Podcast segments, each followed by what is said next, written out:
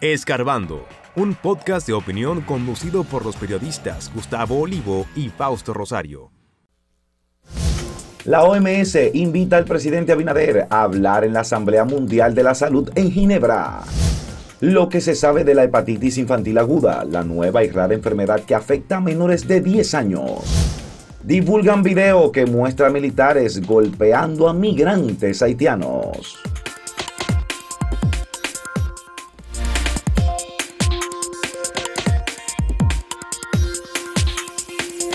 Bueno, eh, nada, el presidente Luis Abinader eh, tiene una buena oportunidad de hablar en un foro importante a nivel mundial, en la Asamblea de la Organización Mundial de la Salud, eso será en Ginebra, Suiza, a donde fue invitado, donde él podría hablar de la experiencia de su gobierno y de la República Dominicana, porque ahí ya no va solo a hablar, eh, a representar a su gobierno, sino a, todo a todo el país, de lo que aquí se ha hecho para tratar de contener la pandemia de la COVID, por ejemplo, cómo fue el proceso de vacunación, eh, eso por un lado, y ojalá que él eh, obtenga informaciones sobre el otro problema que hay ahora con esta hepatitis extrañísima que está atacando sobre todo a niños. Tú, por cierto, hiciste un trabajo muy interesante que invitamos a todas las personas a leerlo en el portal Acento, eh, porque había mucha incertidumbre y muchas versiones, como siempre, gente diciendo cualquier cosa. Eh, y ahí están más o menos respondidas las principales inquietudes, preocupaciones que la gente pueda tener, sobre todo quien tiene niños. Claro, sí, y yo quisiera antes de pasar a, explicar un poquito más sobre esta enfermedad, eh, decir que Qué bueno que al, presidente Abinader lo están invitando a esta asamblea de la Organización Mundial de la Salud, porque habla bien de, del manejo que tuvo República Dominicana con, con la pandemia del COVID-19 y que precisamente el general, el secretario general de la Organización Mundial de Turismo fue quien lo propuso, dijo, vamos a traer al presidente de la República Dominicana a disertar porque ellos tuvieron éxito en materia de turismo en, en, el, en medio de la pandemia para compartir quizás eso que hicimos bien y que quizás otros países también pueden, pueden replicar y eso es un aspecto positivo para República Dominicana porque nos da visibilidad en algo bueno. Exacto, que muchas veces sonamos por cosas negativas, ¿verdad? Sí. Sí, y con relación a la, a la enfermedad de la hepatitis infantil aguda, se dice que es rara y nueva. ¿Por qué es rara y nueva? Porque no se tiene mucha información sobre la misma. No se sabe a ciencia cierta qué es lo que está causando esta enfermedad. Afecta solamente a menores de 10 años, en especial al, grupo de entre 1 y 5 años de edad, y eh, no está relacionada ni con el COVID-19, ni con las vacunas, las diferentes vacunas que hay, pero tampoco se relaciona con las cinco eh, hepatitis virales que existen, que son la A, B, C, D y E. Eh, lo que sí eh, se, se, sabe es que los menores de edad que han presentado esta, esta enfermedad se sienten o pasan por un proceso gripal, algunas dolencias gastrointestinales y la, la, señal o el signo principal es la ictericia, cuando le cambia el color a la piel un poquito como amarillento. Se pone amarillento y los ojos también. Y los ojos también. Yo, yo sufrí de hepatitis B hace muchos años, en 1985. Eh, y fue un proceso difícil pero lo superé y ya en sí, hay, hay una vacuna de hecho. No, sin vacuna. Eh, sin vacuna está la superó. El, proceso, sí, porque se supone que la vacuna es antes y no es que protege tanto, pero eh, después de un, tratamiento prolongado eh, y con los años, había que controlar unos valores hepáticos. Los últimos análisis que yo me he hecho sale negativo, pero antes se le tenía muchísimo miedo a eso, pero necesariamente no tiene que ser causa de muerte si se trata bien, tanto en adultos como en niños, que es más a los adultos que afecta, ¿no? Eh, y eso es lo que la gente tiene que buscar de inmediato ante cualquier síntoma, es la ayuda médica, que no se lleve de la gente que dice cualquier cosa por ahí en redes sociales o que recomienda cosas, que vaya a quienes tienen el conocimiento y han sido entrenados para eso, que son los médicos. Y de hecho, la alarma se está, o, el sentido de alarma se quiere eh, lo que busca es que los pediatras, sobre todo, que son los médicos de los menores de edad, estén alerta ante cualquier posible caso para que se pueda reportar eh, debidamente a la Organización Mundial de la Salud a través de nuestro Ministerio de Salud Pública. Eh, pero fíjese, la enfermedad se descubre como en, hace seis meses y en estos seis meses hay unos 169 casos. No conozco eh, ninguna víctima mortal, estuve buscando información, no, no, se, no se ha registrado ninguna muerte. Lo que sí es que a 10 de estos niños de 169 se le tuvo que hacer un trasplante eh, hepático, dígase, de hígado, porque le afectó bastante. Este no el órgano, aquí. no, no fue aquí. Esa enfermedad eh, la están reportando algunas, algunos países de Europa y algunos estados de Estados Unidos.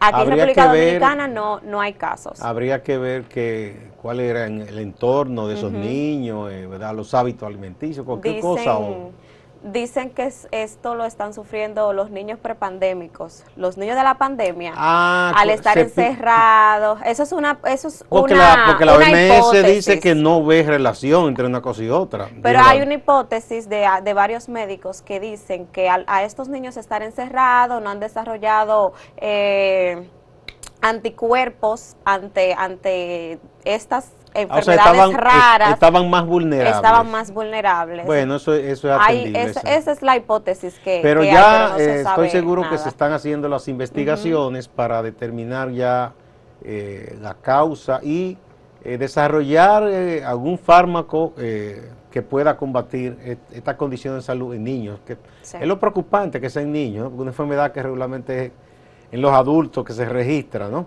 Pero necesariamente no tiene que ser causa de muerte, si se atiende a tiempo, ya incluso enfermedades como el cáncer o la condición de ser VIH positivo no significa exactamente que la gente va a morir de inmediato. No, claro, hay tratamientos. Puede tener una vida prolongada en buenas condiciones, si se buscan los, eh, los tratamientos y las medicinas adecuadas. Así es. Bueno, eh, hay otra información que son de las informaciones que, que son preocupantes. El ex eh, canciller de Haití, eh, Joseph, que es un hombre incluso que, que ha, dicho cosas eh, negativas muchas veces de República Dominicana. Dígalo bien, cosas feas. Sí, ataques, ataques inmerecidos, ¿no? En el caso de él. Eh, incluso se le mandó un momento a callar cuando era canciller porque se inmiscuyó, dijo cosas que el mismo gobierno haitiano no lo había autorizado. En este caso, él divulga un vídeo eh, y el hecho de que sea eh, Jobs que lo divulgue no le quita que se trata de una situación que debe prestarse la atención en la parte nuestra en República Dominicana.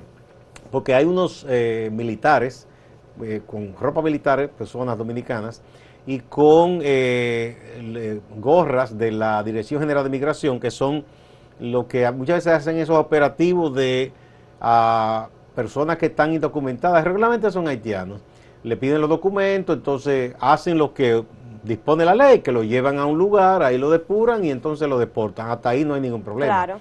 Ahora, no sabemos la razón por eh, la cual esos militares golpean de manera salvaje a un haitiano, incluso con un palo.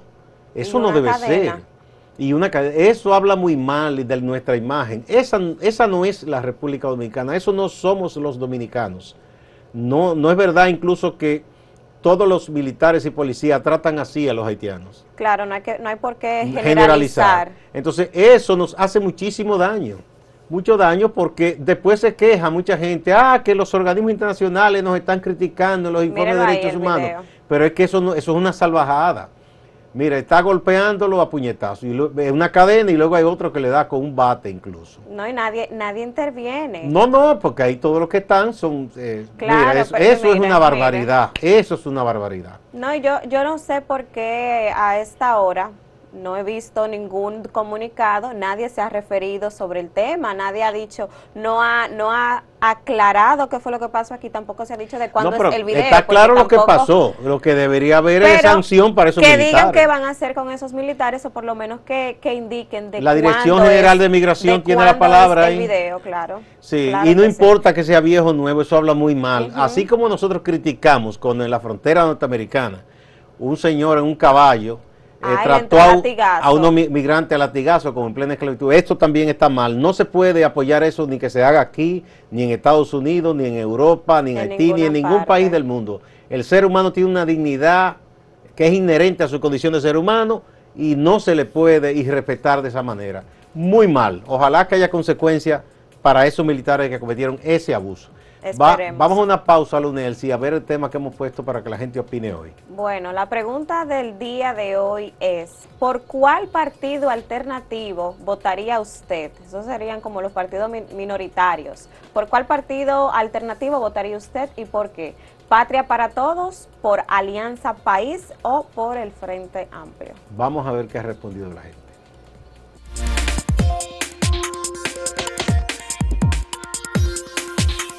Si quieres anunciarte en este podcast, escríbenos a podcast.acentotv.de.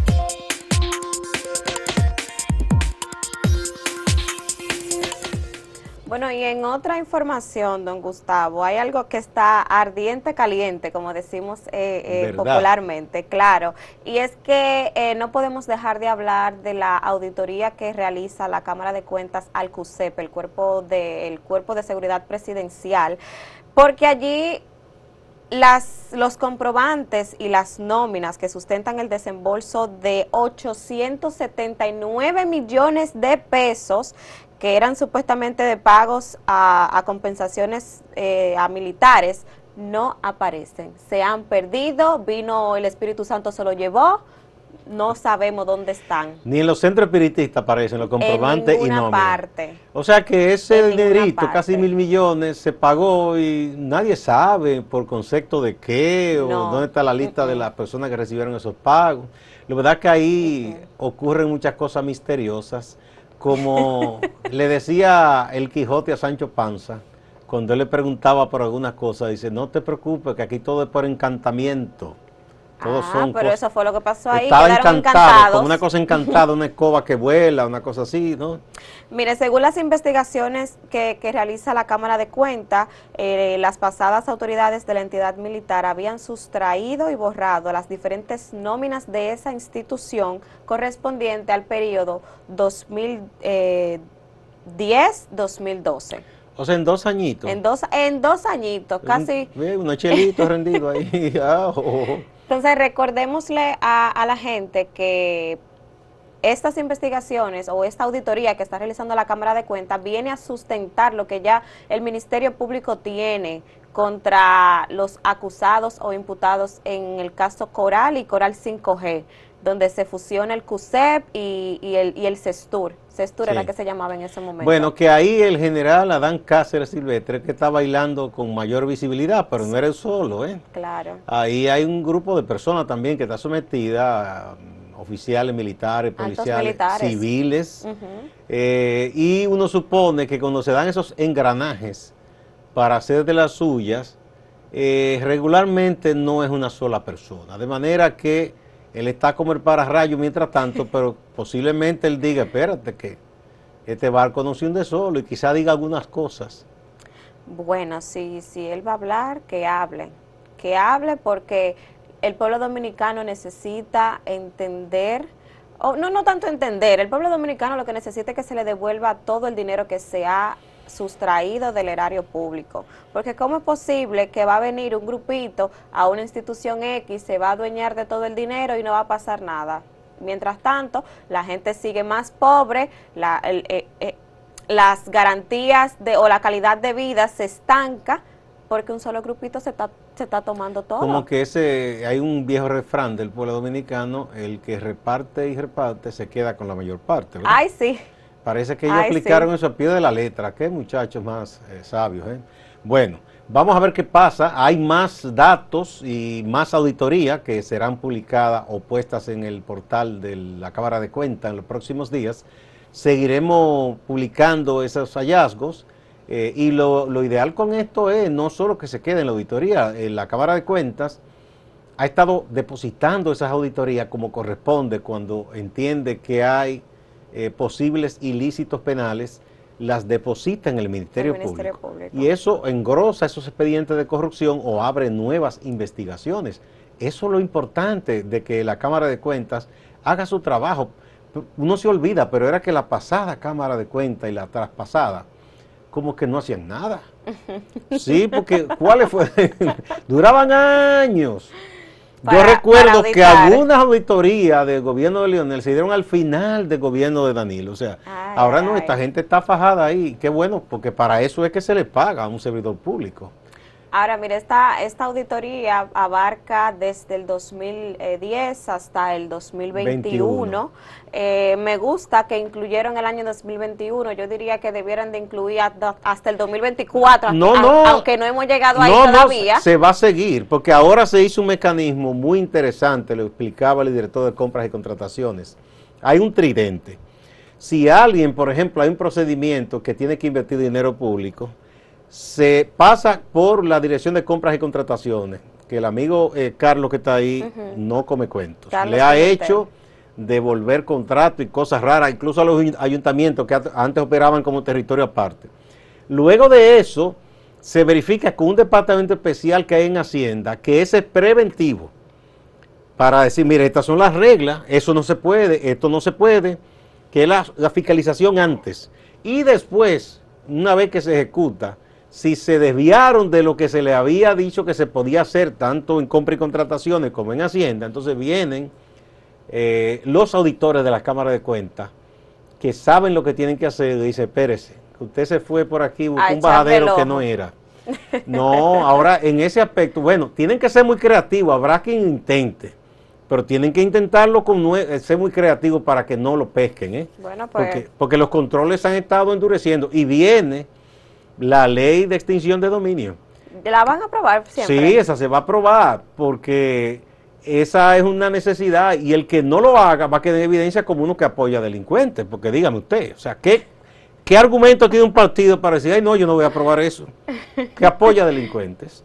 Entonces, esa sí es interesante, porque una vez que hay una condena penal a, a alguien que se tome lo que no es suyo, que es dinero público, Luego vendría, en esa ley de extinción de, de dominio se le aplicaría otro juicio para despojarlo de todo lo que obtuvo de manera, ilícita, y que eso vuelva a las arcas públicas. Claro. Eh, o sea que en ese aspecto vamos poquito a poco avanzando. Ojalá que las cosas se hagan al pie de la letra como debe de ser. Eh, y que la gente entienda que si va a un puesto público es a servir, no es a servirse. Ah, como estaban pensando los regidores. Ah, no, eso sí, eso, oiga, esas sí son tremendos, ¿eh? eh de que bueno, yo trabajo dos, este tiempo, me retiro. Y soy asesor honorífico. Asesor. No, honorífico no, porque si es honorífico no cobran, pero asesor permanente. No, no, porque el honorífico es trabajo, porque no van a hacer nada. Asesor permanente, con un Pero el honorífico es el trabajo, porque no van a hacer absolutamente nada. Por cierto, nuestro editorial de hoy habla del tema de los supuestos asesores. Ay, ay, ay. Que eso es otra plaga que hay en este país. Eso hay que revisarlo. Esa plaga. Ahí vimos el caso de esa señora que ella dice llamada Angelita Peña Peña. Ella se llama ah, María de, Los Ángeles, Altagracia de Los Ángeles, ¿verdad? Entonces, 300 mil. Y la dama es muy dichosa porque ella tenía esa condición en el gobierno del presidente Medina, pero también en el gobierno del presidente Fernández y ahora con el presidente Abinader. ¿Y cómo ella, es eso? Ella ha hecho buenas relaciones. Ella ha hecho buenas a eso le dicen corcho por mi casa, que flotan siempre, siempre flotan en todos los gobiernos. Entonces, a este editorial... Si ella, ha hecho un buen trabajo y un presidente la quiere... O sea, decir que los periodistas no saben vestir, entonces asesora de no, moda. Eso, eso, eso fue un comentario muy, muy, de muy mal gusto. No solo porque está bien que haya gente fea, porque o sea, la belleza es relativa, pero hacer un comentario de tal magnitud y de la forma en que ella lo hace, como que se pasó un poquito ahí. Bueno, pues esta editorial critica eso de los asesores y esas cosas, ¿verdad? Eh, porque son de las cosas que hay que dejar atrás. Ahora, yo quisiera saber qué qué conlleva esa asesoría, que ella, le, que ella hace, cuál es su plan de trabajo, su estrategia, porque cobra hasta más que un ministro. 300 mil, no, ay, bueno. Cobra hasta más que un ministro. Y supongo que su jipetica la tiene. Ah, y, quizás tu chofer, porque aquí nadie, una vez que tiene un cargo se lo olvida manejar. y no saben hacer compras en supermercado. No, no, no. Tienen que tener un pobre teniente que le ponen ahí para eso. Bueno, vamos a la pausa y vamos a repetir el tema de hoy. Le estamos preguntando a ustedes. Hemos estado preguntando por los partidos y todo. En este caso podemos los llamados partidos alternativos. que son opciones que tratan de abrirse espacio, ¿verdad?, en la política, dominicana. En este caso ponemos tres, que son los que eh, están más presentes. Patria para Todos, ahí está el amigo doctor eh, Severino, está Alianza País, donde está Minuta Tavares y Guillermo Moreno, y Frente Amplio, donde está Juan Dionisio Rodríguez Retituyo, un ah, diputado muy bueno, y está también la querida profesora María Teresa ah, Cabrera. Ahí faltó el de Quique. ¿Cuál? No, pero eso, ese, ese revejío no alternativo. El Partido Reformista se creó aquí, yo creo que antes de separarse el país de Haití. Eso es más viejo. Revejío lo que es. vamos a una pausa y volvemos.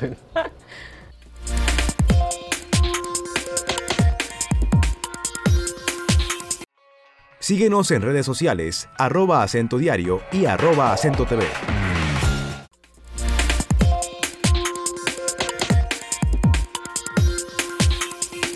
Vamos a ver, Lunelsi, qué ha dicho la gente. La gente en este país la gente le encanta la política, la política y la pelota. Y la, pelótica, como, decía Juan Bolívar. Bueno, mire, en el portal de las tres opciones, aquí gana Frente Amplio. Con 55.61% que dice de la gente que votaría si este partido alternativo eh, va a las elecciones. 55.61%. En segundo lugar, en el portal, la gente prefiere Alianza País con 39.91%. Y en tercer lugar, el Patria para Todos del doctor Severino y doctor Freddy Ferrera. Ahí hay muchos médicos en ese partido 4.71%. Doctor Severino, amigo de Rudy. Vamos a ver entonces. Vamos a ver qué, qué dice la gente en Twitter. Acá vamos lo opuesto. El 71.3% de, de la gente dice que votaría por Alianza País Luego, en un 15.5% votarían por Frente Amplio y 13.2% votaría por Patria para Todos. Para que usted vea cómo cambia el panorama. Aquí es distinto, aquí Alianza País. No, es que también Alianza País tiene buena presencia en redes sociales. Bueno, igual Alianza País también se lleva el mayor porcentaje en YouTube, con 70%. Y aquí, mira, aquí Patria para Todos le saca ventaja a Frente Amplio, oh, con 17%.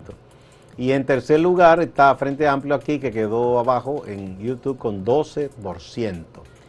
Vamos a ver ahora si hay algunos comentarios, Lunelsi. veamos. Aquí dice revista política.